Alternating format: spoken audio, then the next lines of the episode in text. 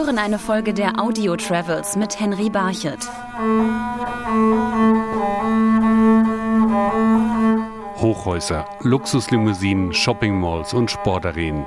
Das Emirat Katar gilt als eines der reichsten Länder der Erde doch vor nicht allzu langer Zeit sah es hier ganz anders aus, erzählt mir der Katarer Mohammed Haidar. It was a very simple, tough life. The houses were very simple, very small. All the family lived in a very small area. People were used to go hunting there for pearls and uh, fishes. The, the people who lived next to the sea, they used to go for a six month trip to hunting the, the pearls, uh, collect the pearls and for fishing. And then they will return and they sell what they got, and then they will live for the next uh, six months based on what they got, what they earned In diesen Zeiten bestand die Hauptstadt Doha aus einfachen Lehmhäusern. Im Hafen ankerten die Daus, die traditionellen Boote der Araber, die den Kataris die Lebensgrundlage sicherten. Abdullah Radwan besitzt noch heute ein solches Boot. Ado means uh, traditional boat in uh, in Arabic. That's the Qatar's traditional boat. This was used back in the days as the main source of food and uh, income for the people that lived for Qatari people. As I said, it was mainly going for pearl hunting in the sea. So people used to do free diving uh, from the boat, collect pearls from underwater from the bottom and come up and then sell it in the traditional market. That's actually behind us here. It's uh, Souk. That's the traditional market. Das Perlentauchen verschaffte einigen Familien einen damals bescheidenen Reichtum. Hauptumschlagsplatz in diesen Zeiten der Souk Waqif. Souk Waqif means the standing market. It's one of the oldest markets uh, here in Qatar. People back in days they used to sell the stuff very fast to the traders, so that's why they used to stand, not to sit and settle. Now the government they changed the whole market uh, before a few years. They rebuilt the whole market. It's all modern uh, buildings, but a traditional cultural uh, design and decorations. That was the, the challenge to keep the, the culture parts of the souk. And uh, I'm sure that we, we did a good job doing that. Ein wichtiger Bestandteil, damals wie heute, ist im Souk Waqif der Goldmarkt. The gold market uh, here in Souk Waqif is the main and the biggest market in Qatar, where we find a lot of uh, varieties of gold. Gold in our society is very important, especially for women. Qatari men have to buy some gold to the wife before they get married. So it's a very good market for those who are about to get married. Außer Gold gibt es im Suk bis heute noch die traditionelle Kleidung für Männer und Frauen zu kaufen. Die Männer tragen meist ein langes weißes Gewand und ein weißes Tuch, das mit einem schwarzen Band gehalten wird auf dem Kopf. Der Großteil der Frauen in Katar trägt schwarze Gewänder und Schleier vor dem Gesicht. Uh, we call it the niqab, which is covering the face. Which, uh, most of people they think that this is part of the Islam, the religion, which is not true. It's part of the culture. Some women they prefer to cover their faces just to keep the random uh, strange guys from them. So they prefer to cover their faces so no one will see her, will see her beautiful face. But it's not something that a Muslim woman should wear. It's definitely an individual choice. And a lot of women here, when you visit Qatar, you'll see some a lot of women. They don't even cover their faces; they only cover their hair, and that's only the part that Islam asks us to cover. Traditionell wie die Kleidung sind auch einige Sitten in Katar. Im Souk gibt es zahlreiche Stände, an denen Kaffee und Gewürze verkauft werden, denn in dem Emirat gibt es eine ausgeprägte Kaffeekultur. Our coffee basically came uh, or was founded uh, in, uh, in Yemen. We kind of added on the, the coffee, we add the cardamom, which we imported from uh, India, and saffron, which is from Iran. And it gives this yellowish color and a very unique, different taste. Und der Kaffee symbolisiert auch einen Teil der ausgeprägten Gastfreundschaft der Kataris. Coffee is very important. That must be coffee in every Qatari house. The first thing that we serve the guests is the coffee. And there's some etiquette uh, how to serve the coffee, uh, how to make it, uh, who should serve it. And we usually teach our young kids how they serve the coffee. Viele Traditionen, die heute noch von den Kataris gepflegt werden, stammen aus den Zeiten, als auch die Wüste das Leben der Bevölkerung bestimmte. Der Geländewagenfahrer Mohammed Serash Al-Kareshi versucht seinen Gästen dies bei Ausflügen in die Wüste zu vermitteln. You get a feeling of people who used to live here and who was uh, who, who used to live life with the camels and Bedouins life they used to travel from one place to another so you just get a feeling of those people who had been gone through all these places and all these times what they have been doing in desert. Heute sind Einheimische wie Gäste des Landes in den seltensten Fällen mit den Kamelen in den Wüstenlandschaften Katars unterwegs. Ein Gefühl für Sand und Wüste aber bekommt man trotzdem noch beim modernen Zeitvertreib der Kataris, dem Dune Bashing. Dune bashing is just like it's kind of in call it uh, excitement. You enjoy like just like a drifting. You do drifting on your cars. So dune bashing is a part which you ca- you cannot do drifting obviously in uh, in desert. So you do a dune bashing like going from down to a high top of the mountain with your cars if your car is powerful enough obviously and you need a good driver so you don't get into accident and you don't harm yourself Ein anderer traditioneller Zeitvertreib der Kataris in der Wüste ist die Jagd mit den Falken. Falcons are very unique uh, animals and they are very important uh, animals in our lives and our cultures. Uh, Qatari people care a lot about the falcons and uh, we actually have a hospital for these falcons. We take care of them, we train them to hunt. Uh, and which is why we use them. The, the main thing we use the falcons for hunting. It's a very popular um hobby here, and they are they are expensive. Uh, some of the falcons can reach up to millions uh, of real, which is around uh, 50,000 500,000 US dollar, which is yes a lot. Hohe Preise erzielen auch die berühmten Araberpferde in Katar, die heutzutage vor allem wegen ihrer Schönheit gezüchtet werden. Mit die schönsten Exemplare sind im Gestüt des Emirs zu sehen. Das Pferd hat für das Emirat eine besondere Bedeutung, so Saifaden vom Protokollteam des Gestüts des Emirs. The Arabian horses are part of the Arabs' life. For the horses, it has the two major things: that the transportation, as well as uh, during the wars, and of course for the movement from here to here and there. It is the it's a mode of transportation. It's a domestic animal. It's part of their life. It's the most important animal in the Arabs' life. In vielen Bereichen des Lebens in Katar wird die Tradition gepflegt. Vor allem aber drückt sich dies im Familienleben aus. We Qatari families, we always prefer to stay together closely. We help each other.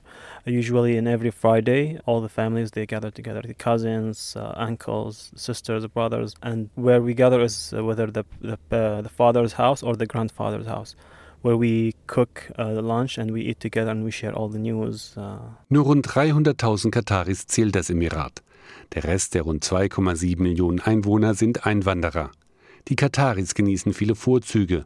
So hat unter anderem jeder geborene Katari Anspruch auf ein Haus, das vom Staat bezahlt wird. Die Familien bleiben unter sich und halten sich an strenge Regeln. So ist es den Kataris nur erlaubt, untereinander zu heiraten. Ehen mit Einwanderern sind verboten. Auch Mohammed Haidar hält sich an diese Regeln, die die Familienclans in dem Emirat stärken. That's actually one of the reasons why the Qatari families are close to each other. Although the the main reason is because the religion asks us to to do that, to keep close with the, the families, to visit them, to help them, to support them in their uh, weakness uh, time. But true, the number of the, the population, I mean, it's low, and that's help a lot by communicating and uh, keeping in touch with each other. Viele Jahre war Katar ein Land der Fischer und Perlentaucher. Als in den 1930er Jahren Japan den Markt mit Zuchtperlen überschwemmte, löste dies eine schwere Wirtschaftskrise im Emirat aus. Viele Katarer verließen das Land. Das änderte sich erst mit der Entdeckung der ersten Ölquellen im Jahr 1938. Doch zunächst profitierten die Einheimischen nicht von den Bodenschätzen, so der Katarer Mohammed Haidar. Most of the companies were from Europe who discovered and uh, were taking the oil. And after that, Qataris they they realized that this is the, the black gold, as, the, as they they call it. So we need to benefit from this as well. Nachdem die Katarer selbst die Vermarktung des Öls in die Hand nahmen, setzten die großen Veränderungen im Emirat ein. The towers, the skyline that you saw, the type of buildings, the modern shopping malls, the streets, even the house, the Qatari house, the types of furniture, the cars, everything changed after the oil for the for the good, uh, of course. Doch in Katar weiß man, dass die Bodenschätze endlich sind und plant für die Zukunft. Die Einnahmen aus dem Öl werden inzwischen weltweit investiert. Außerdem verfolgt das Land einen Plan, um für Touristen ein attraktives Reiseziel zu werden. Während sich andere Emirate, wie zum Beispiel Dubai, als Shopping-Destination positionieren, setzt Katar auf den Sport. Andreas Neuber von der Aspire Sport Akademie in Katar. Es gibt eine National Vision 2030 und Sport ist deshalb ein sehr wichtiger Punkt davon, weil eben ein, ein gesunder Lifestyle promotet werden soll. Und dadurch sind eben sehr viele Programme gestartet worden, um eben Sport in den Köpfen der Bevölkerung unterzubringen. Ein elementarer Teil der Sportvision Katars ist die Aspire Academy, eines der größten Trainingszentren weltweit. Hier gibt es Hallen, Krafträume und Spielfelder für die verschiedensten Sportarten, inklusive klimatisierte Indoor-Fußballfelder. Auch ein Sportinternat für einheimische Jugendliche ist der Akademie angegliedert. Bei uns in der Spy Academy ist es so, dass wir viele Programme eben haben, die mit Breitensport auch zu tun haben, die eben dafür sorgen, dass Jugendliche und Kinder eben schon sehr früh den Zugang zum Sport finden. Das hat jetzt gar keinen Grund, dass man will, dass die alle Profisportler werden wollen, sondern einfach, dass sie sich bewegen, dass sie halt nicht nur den ganzen Tag vorm Fernseher sitzen und so weiter. Es ist natürlich ein Land, in dem es sehr heiß ist. Das heißt, man muss natürlich schauen, dass man ihnen verschiedene Sachen anbietet, die man halt auch klimatisiert machen kann.